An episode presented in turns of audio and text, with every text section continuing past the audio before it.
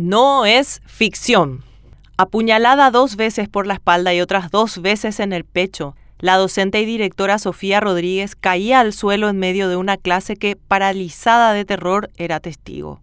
El autor, un alumno de 16 años, había llevado dos cuchillos en la mochila y, según dijo la policía, ese día él ya había ido al colegio con intención de cometer un crimen. No, no es ficción.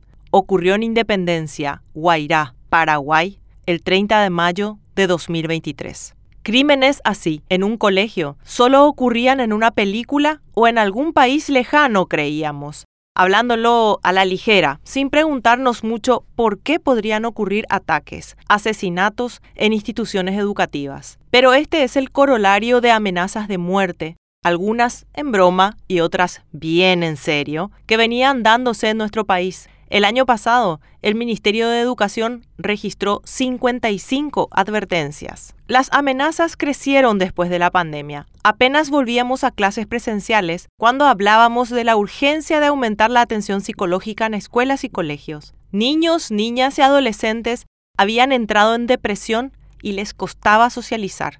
Pese a la preocupación, hoy el Ministerio de Educación tiene apenas 520 psicólogos para más de 8.000 instituciones educativas. Ahora quiere contratar otros 100 y no serán suficientes. Como medida preventiva, se buscan alternativas. En un colegio nacional, los padres colocaron un detector de metales, como ya ocurrió en uno privado el año pasado. Y el MEC propone el uso de mochilas transparentes. Ambos planteamientos podrían fácilmente ser interpretados como una señal de desconfianza hacia los estudiantes. Estas medidas también indican que tenemos un modelo educativo perimido, en el cual lo que piensan y sienten los estudiantes no importa mucho.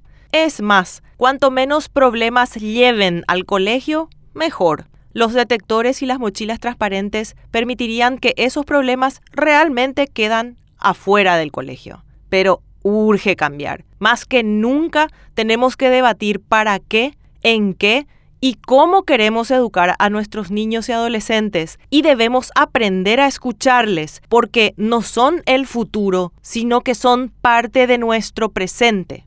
Los estudiantes necesitan atención. Muchos lo gritan en amenazas o en grescas callejeras y lo refleja el atroz crimen que tuvo por víctima a Sofía dedicada por entero a la docencia. Su asesinato no debe quedar impune y debería ser también un punto de inflexión tendiente a un modelo de enseñanza que de verdad tenga a los chicos como eje principal.